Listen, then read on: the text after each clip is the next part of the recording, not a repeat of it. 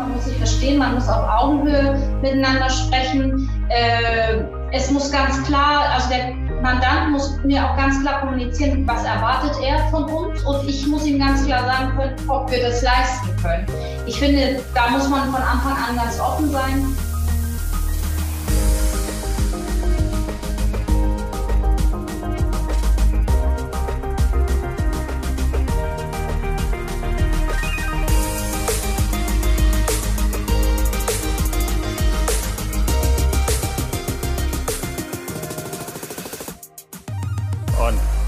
Herzlich willkommen zur heutigen Ausgabe des ETL Drucker Gastro Briefings. Schön, dass ihr alle wieder mit dabei seid und ich habe heute äh, eine ganz besondere Situation in zweifacher Hinsicht. Einmal habe ich einen sehr charmanten Gast mit Sandra Hofmann aus Hamburg. Hallo nach Hamburg. Hallo.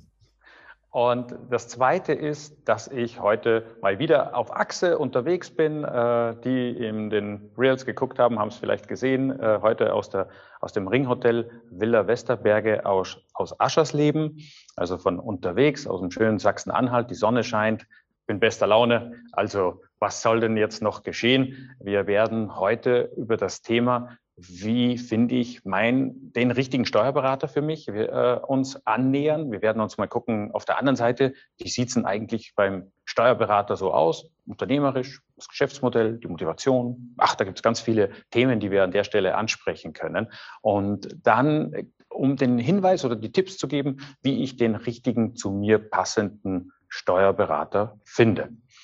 Natürlich, alle, denke ich, kennen das inzwischen, haben wir die Chat-Funktion offen. Wer an der Diskussion gerne teilnehmen möchte, Fragen, Inspiration, Anregungen äh, mit reinbringen möchte, immer herzlich gerne in die Tasten hauen und äh, wir nehmen die Punkte dann gerne mit auf.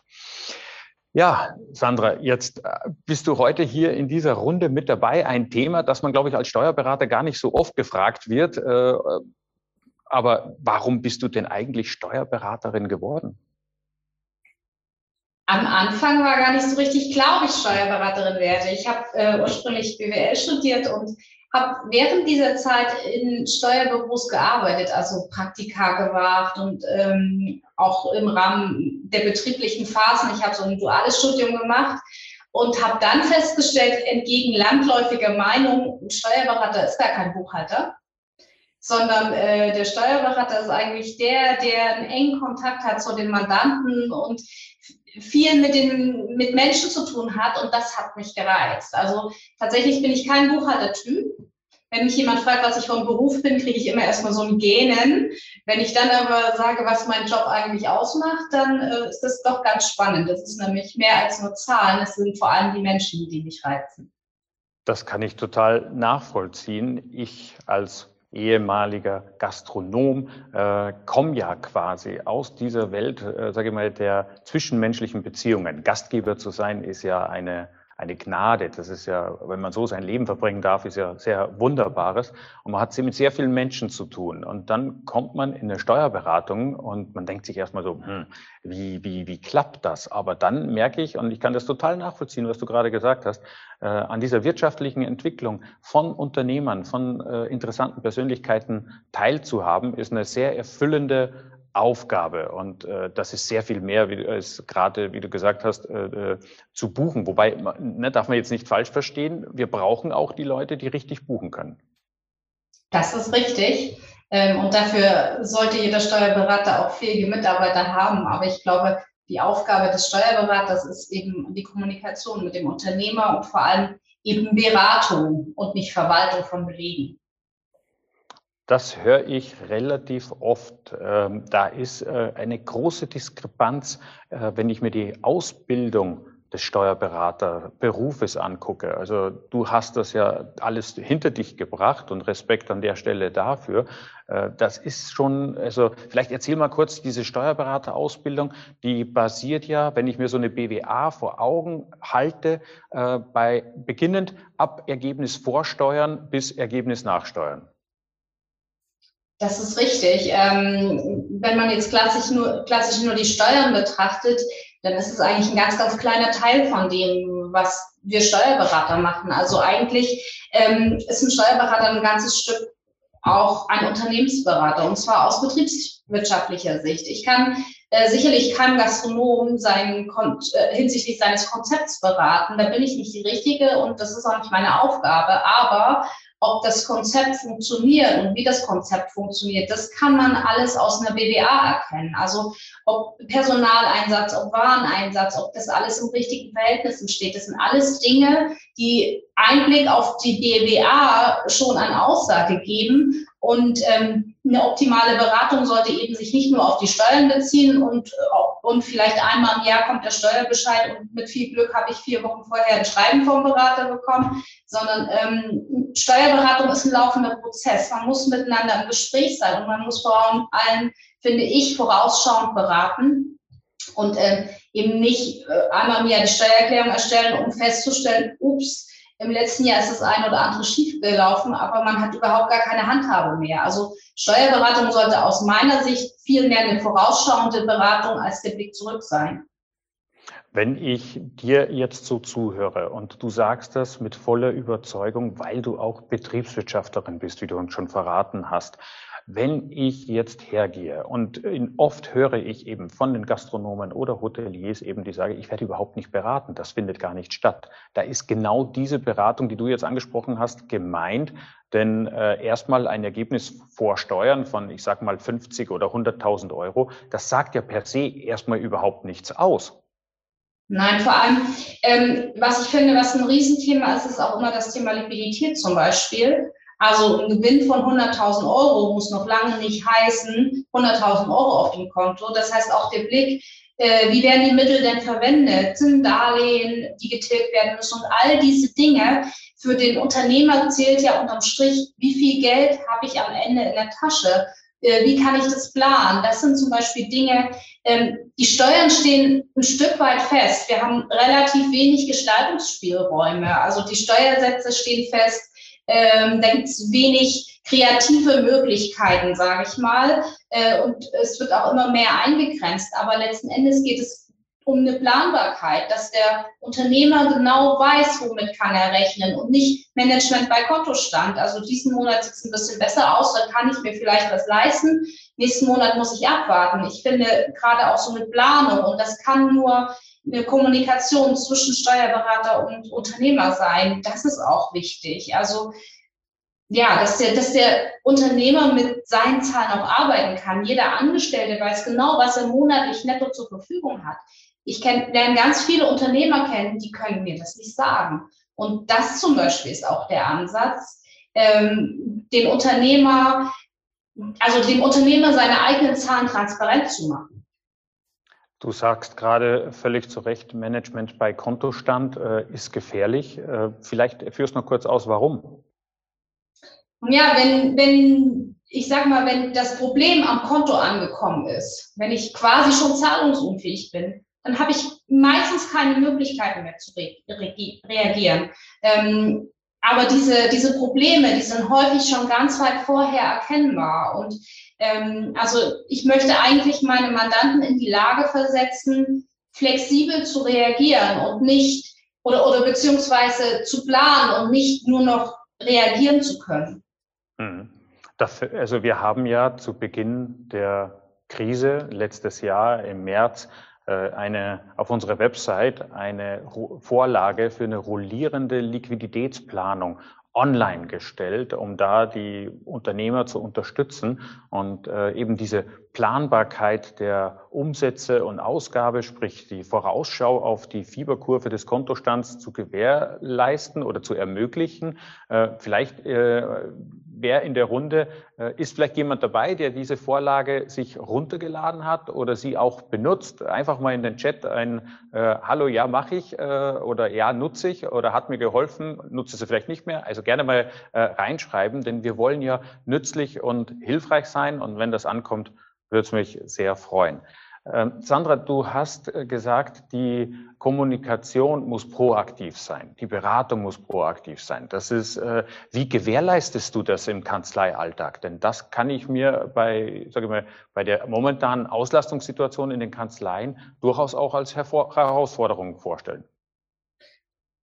Also ganz wichtig ist es mir vor allem erstmal das Unternehmen auch ein Stück weit kennenzulernen. Also ich möchte gerne wissen, äh, über was sprechen wir, mit wem spreche ich auch. Also wenn ich jemanden neu kennenlerne, wenn jemand neu zu uns kommt, dann ist es Standard, dass ich einmal in den Betrieb gehe, dass wir uns einmal gemeinsam alles angucken. Ich auch so ein Stück weit versuche, das Konzept zu verstehen äh, und ein bisschen das nachvollziehen zu können. Und dann, was mir ganz wichtig ist, äh, sage ich auch all unseren Kunden immer, stellt Fragen, Fragen, Fragen, Fragen, kommt auf uns zu, wenn ihr Probleme habt, wartet nicht immer darauf, dass äh, irgendeiner euch die Info schon geben wird, sondern ähm, stellt auch einfach Fragen. Ähm, bei uns im Kanzleialltag ist es zum Beispiel so, dass wir ähm, nicht jedes Telefonat irgendwie mit einer Gebührenuhr im Hintergrund laufen haben, weil ich die Erfahrung gemacht habe, das schreckt die Unternehmer eher ab, Fragen zu stellen. Und im Umkehrschluss heißt dann,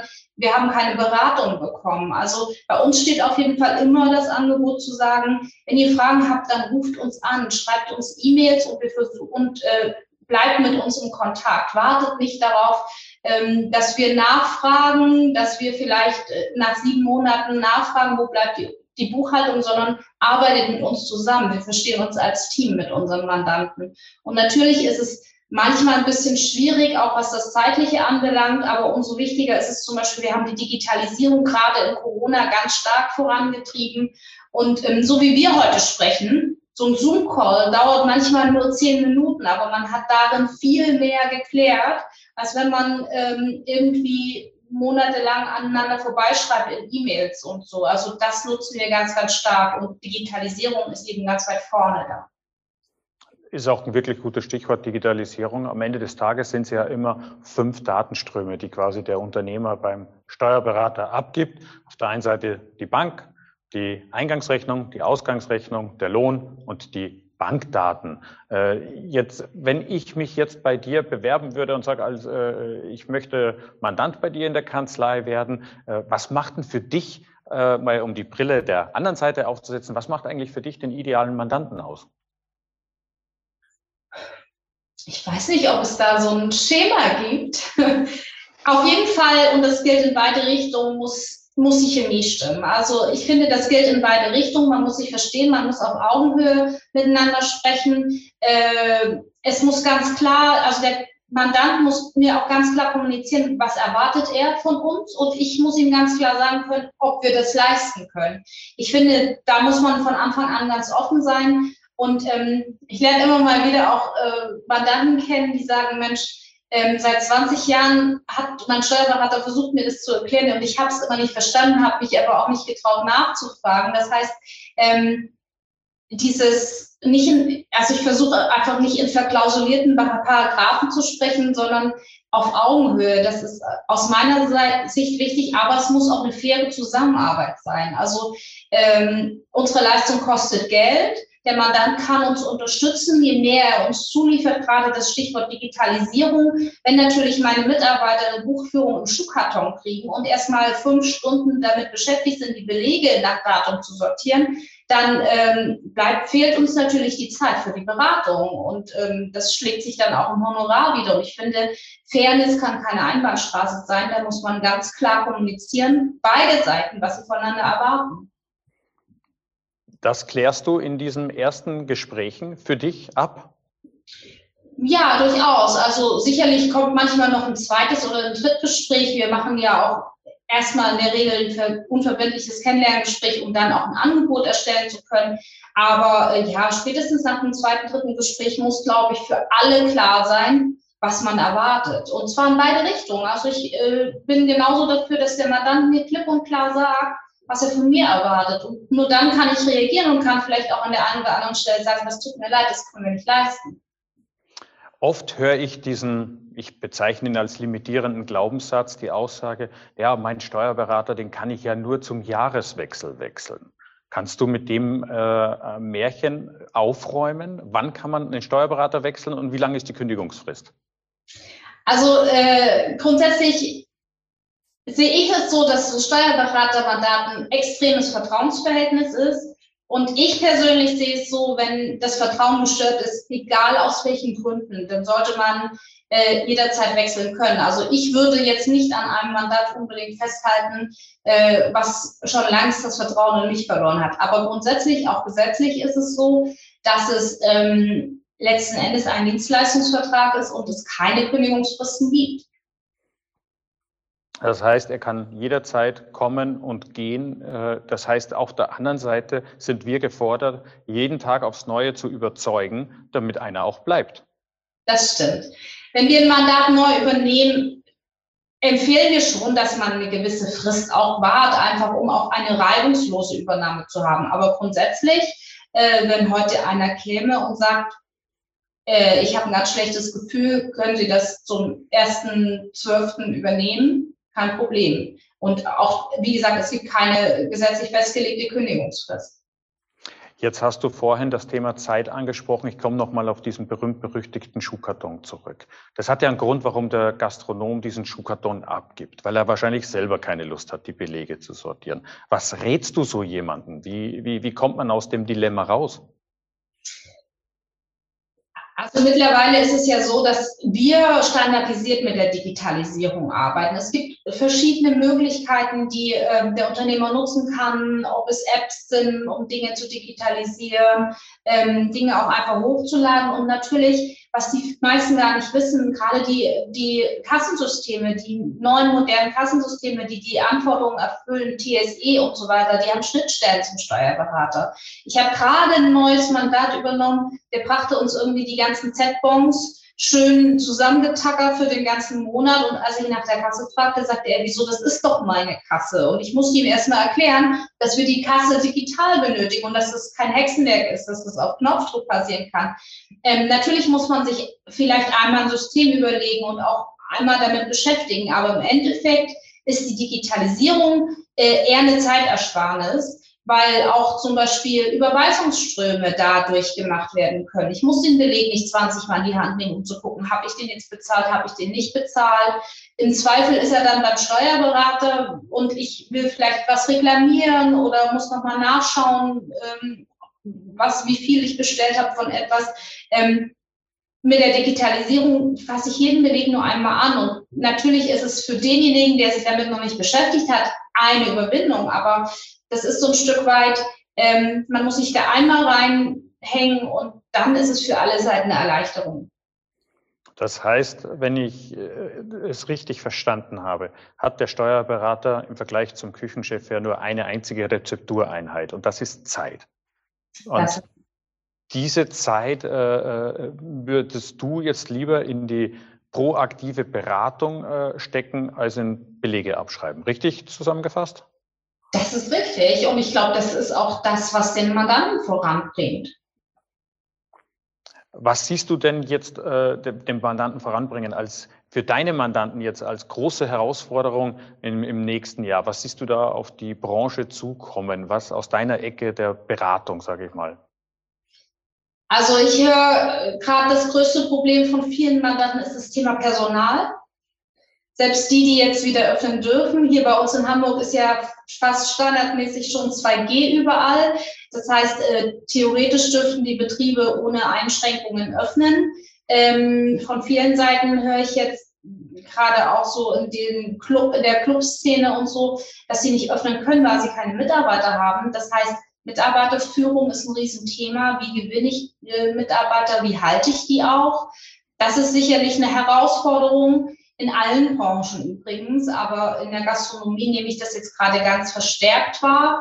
Ähm, und natürlich auch flexible Konzepte. Also keiner so weiß von uns so richtig, ob es tatsächlich keine Lockdowns mehr geben wird, ähm, dass man da sich vielleicht auch weiterentwickelt und schaut, wie können wir dem in Zukunft begegnen. Mit der Erfahrung der letzten anderthalb Jahre, mit der ja keiner gerechnet hat, dass es mal so kommen kann. Äh, definitiv. Und gerade im Bereich Lohn, äh, glaube ich, gibt es ja auch einen nicht unerheblichen Beratungsbedarf. Also gerade jetzt auch Lohngestaltung, sage ich mal, proaktive Lohnberatung. Das ist richtig. Da gibt es viele Möglichkeiten. Gleichzeitig ähm, auch Mindestlöhne werden ja weiter nach oben angepasst und ich denke, da ist das Ende der Fahnenstange noch nicht erreicht. Man muss dann ja auch wettbewerbsfähig bleiben. Ähm, also ich glaube tatsächlich, das Thema Personal ist die größte Herausforderung. Und was ich auch noch so ein Stück weit auf uns zurollen sehe, ist die Frage, wie mit den Hilfen umgegangen wird. Also viele Gastronomen haben ja zum Glück ähm, umfangreiche Hilfen erhalten, aber wir können leider noch gar nicht einschätzen, wie die Prüfungen erfolgen, welche Rückzahlungen, welche Rückforderungen es vielleicht geben wird. Das wird sicherlich auch nochmal ein Thema, da eben entsprechend auch Liquidität vorzuhalten. Dieses ganze Thema Teilablehnungsbescheide höre ich äh, Land hoch, Land runter aus allen Bereichen. Auch viel Unverständnis und auch da wieder viel Kommunikation mit den Mandanten äh, notwendig. Gibt es von dir vielleicht noch einen Tipp für die Mandanten, wie sie sich diesbezüglich äh, behalten, verhalten sollen? Was sollen sie vorhalten an, an, an Dokumentation und so weiter und so fort für den Fall der Fälle, dass, wenn dann äh, ne, ein Bescheid kommt, man schnell reagieren kann? Man hat ja auch nicht unendlich Zeit dann. Ja, also da gilt natürlich wie, wie in allen Fällen, auch in Fällen von Betriebsprüfung, steuerlichen Betriebsprüfung, je mehr ich dokumentiert habe, vielleicht auch über Ausfallzeiten, über ähm, Entwicklungen. Vielleicht äh, habe ich Waren eingekauft, die ich, die ich nicht verwenden konnte und solche Dinge. Ähm, da ist es wichtig, dass man natürlich in der Vergangenheit viel dokumentiert hat und die Zeit, die man nicht aktiv am Gast verbringen konnte, die, die hätte man eigentlich optimalerweise da nutzen müssen, um zu sagen, ich schreibe mir jetzt einfach alles auf, was hier vorgefallen ist. Ähm, da ist es vielleicht ein Stück weit schon zu spät, wenn man da noch nichts getan hat, aber darauf sollte man sich vorbereiten, dass eben ähm, Fragen kommen werden, zum Beispiel, äh, was jetzt so ganz standardmäßig ist zu den Kurzarbeitergeschichten. Wieso habt ihr neue Leute eingestellt, wenn ihr doch in Kurzarbeit wart? Ja, manchmal äh, waren die Leute eben nicht so flexibel und ich konnte sie nicht so flexibel einsetzen und so. Das sind halt Dinge, da sollte man möglichst viel schreiben. Also viel für sich selbst dokumentieren. Und das hast du für deine Mandanten dann auch im Auge und achtest darauf, dass das. Wir haben, wir haben da zumindest äh, sehr viel kommuniziert, sehr viel unterstützt und jetzt müssen wir abwarten. Auch wir Berater stehen davor und wissen noch nicht so genau, welche Art von Nachfragen werden kommen. Also hier in Hamburg haben die Prüfungen noch nicht eingesetzt, zumindest was die ganzen Überbrückungshilfen, November, Dezemberhilfen betrifft. Äh, da sind wir leider auch ein Stück weit noch im Regen stehend. Aber wir werden auf jeden Fall versuchen, unsere Mandanten so, so sehr wie möglich zu unterstützen. Sandra, jetzt will ich dich mal noch auf einen ganz anderen Stuhl setzen. Jetzt tauschen wir mal die Plätze. Jetzt stellst dir mal vor, du bist Gastronom oder Hotelier und bewirbst dich jetzt und schaust dich, was heißt bewirbst dich? Du schaust dir nach einem neuen Dienstleister, nach einem neuen Steuerberater um. Worauf würdest du achten? Also das eine habe ich, glaube ich, schon erwähnt. Erstmal äh, muss die Chemie stimmen. Das ist ganz wichtig. Ich finde, der Berater kann fachlich der Beste sein, das, was ich gar nicht einschätzen kann als Kunde. Ich gehe davon aus, ich setze das voraus. Wenn ich zum Arzt gehe, gehe ich auch davon aus, dass der sein Fach versteht. Also ich muss die Möglichkeit haben, mit dem gut, mich gut auszutauschen. Ich muss mit dem auf Augenhöhe unterwegs sein. Und dann wäre mir eben auch wichtig, dass der Berater auf der Höhe der Zeit ist. Also so Themen, wie wir schon hatten, Digitalisierung, ähm, habe ich da persönliche Ansprechpartner? Das kommt ganz oft, das ist ganz oft eine Frage, die ich auch habe und das wäre mir auch wichtig, dass ich nicht jeden Monat mit jemand anderem sprechen muss und meine Probleme äh, jeden Monat neu schildern muss. Ähm, aber auch so Themen wie, kennt er sich aus mit Verfahrensdokumentation und kennt er meine Branche? Also im Anwaltsbereich zum Beispiel ist es ja schon seit vielen Jahren Standard, dass ich mir für Arbeitsrechtsthemen einen Arbeitsrechtler suche und vielleicht für, ähm, für die Scheidung einen Familienrechtler. Bei den Steuerberatern ist es immer noch so, oder bei vielen noch so, dass die vom Landwirt bis zum Gastronom alles betreuen. Und ähm, ich finde. Vom Landwirt bis zum Gastronom ist aber auch ganz nah beieinander. Ich ja, meine, du recht. Von der Autowerkstatt. da hast du recht. Das ist steuerlich äh, ganz weit auseinander und ähm, natürlich in der, in der Realität vielleicht dichter beisammen. Ähm, aber ich glaube, das ist, wird immer umfangreicher. Gerade in der Gastronomie sind die Themen immer, immer schwieriger. Also ich sage nur Kassennachschau und so. Davon hat ein, ein Steuerberater, der Landwirte betreut, noch nie was gehört. Und das sind so Dinge, das wäre mir wichtig, dass, dass der Berater meine Branche kennt. Wenn jetzt die Branche, die ist ja gerade im Umbruch. Also das ist, äh, Corona hat die Karten da wirklich äh, vielfältig neu äh, gemischt und ich stelle fest, dass es äh, ein, ja, bei vielen Betrieben dazu führt, auch ein, ein Umdenken oder ein Hinterfragen des eigenen Tuns äh, quasi notwendig ist. Wenn so jemand, sagen wir, inhabergeführte äh, Betrieb, wird über mehrere Generationen schon auf und weiter fortgeführt und äh, der steht jetzt bei dir in der Tür und sagt, äh, Frau Hofmann, was ist denn am Ende des Tages äh, besser, wenn ich jetzt zu Ihnen komme? Äh, wie holst du denjenigen ab? Um zu wissen, was besser ist, muss ich ja erstmal wissen, was bisher nicht so gut ist tatsächlich äh, erfrage ich das dann auch. Also ich, das ist, das hatte ich auch schon gesagt. Ich frage tatsächlich erstmal nach, wie ist es denn jetzt? Und was macht dich im Zweifel auch unzufrieden? Du hast ja einen Grund, warum du in so einem äh, beschriebenen Fall jetzt plötzlich nach einem neuen Steuerberater suchst. Und ähm, das ist tatsächlich so, das ist für mich die wichtigste Frage. Was erwartet der Mann dann von mir? Und ähm, dann eben auch ein Stück weit der versucht, das Konzept zu verstehen und Hand in Hand zu gehen, sozusagen, als Team da durchzugehen. Sandra, das mag ich so an dir, denn äh, ich wollte schon sagen, den Experten erkenne ich ja nicht an dem, was er sagt, sondern eigentlich an den Fragen, die er stellt. Also wenn er mich, mich, meine Situation und die Branche kennt, dann stellt er andere Fragen, als wenn er sie nicht kennt. Das äh, Lava-Syndrom habe ich mal gehört, soll das heißen. Ich danke dir herzlich für die Einblicke, für die Offenheit, äh, um mal hinter die Kulissen zu gucken, wie sieht's denn äh, eigentlich aus der Denke, aus der Perspektive eines Steuerberaters aus und wie erkenne ich und finde ich den richtigen. Ich glaube, da waren einige Anregungen mit dabei, äh, die Fragen zum Thema Überbrückungshilfe oder Schlussabrechnung vielmehr, besser gesagt, äh, im Chat, äh, auf die gehen wir dann gerne beim nächsten Mal wieder ein. Ich habe das letzte Mal versprochen, wir werden dazu noch eine Sondersendung machen. Die Überbrückungshilfen bzw. die Schlussabrechnungen starten nicht nur in Hamburg, sondern glaube ich bundesweit erst äh, Ende November. Von daher können wir jetzt noch nicht darüber diskutieren, wie es denn sein wird, weil wir es auch selber noch gar nicht wissen können. Äh, aber äh, versprochen, wir kümmern uns darum, sobald man auf dem Bereich irgendwas erkennen oder sehen kann. Im Moment, im tagesaktuellen, ist die Diskussion um 2G, 3G, äh, wir hatten es vorhin angeschnitten, ja äh, ein Riesenthema. Heute Morgen Bayern kurz vor der roten Stufe. Also was die nächsten Wochen bringen werden, werden wir sehen, müssen wir erleben. Die Schlussabrechnungen, wie gesagt, sind erst Ende November dran.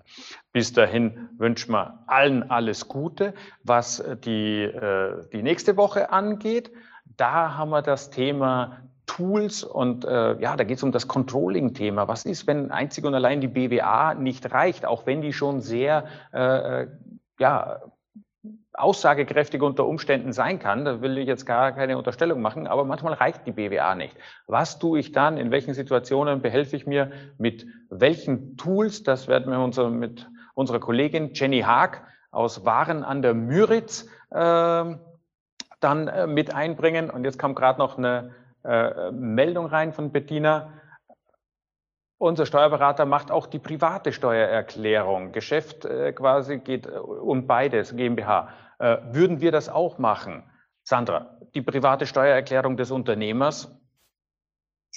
Grundsätzlich könnte man das voneinander trennen und es ist auch kein Problem. Allerdings äh, im Sinne einer guten Beratung. Ich finde, man kann die Gesellschaft, gerade wenn es eine inhabergeführte Gesellschaft ist und nicht die Gesellschaften völlig weg sind von den, von den Geschäftsführern oder ähnlichem, man kann eigentlich eine gute, vernünftige Beratung nur machen, wenn man das Gesamtumfeld kennt. Und deswegen würde ich es tatsächlich auch so machen.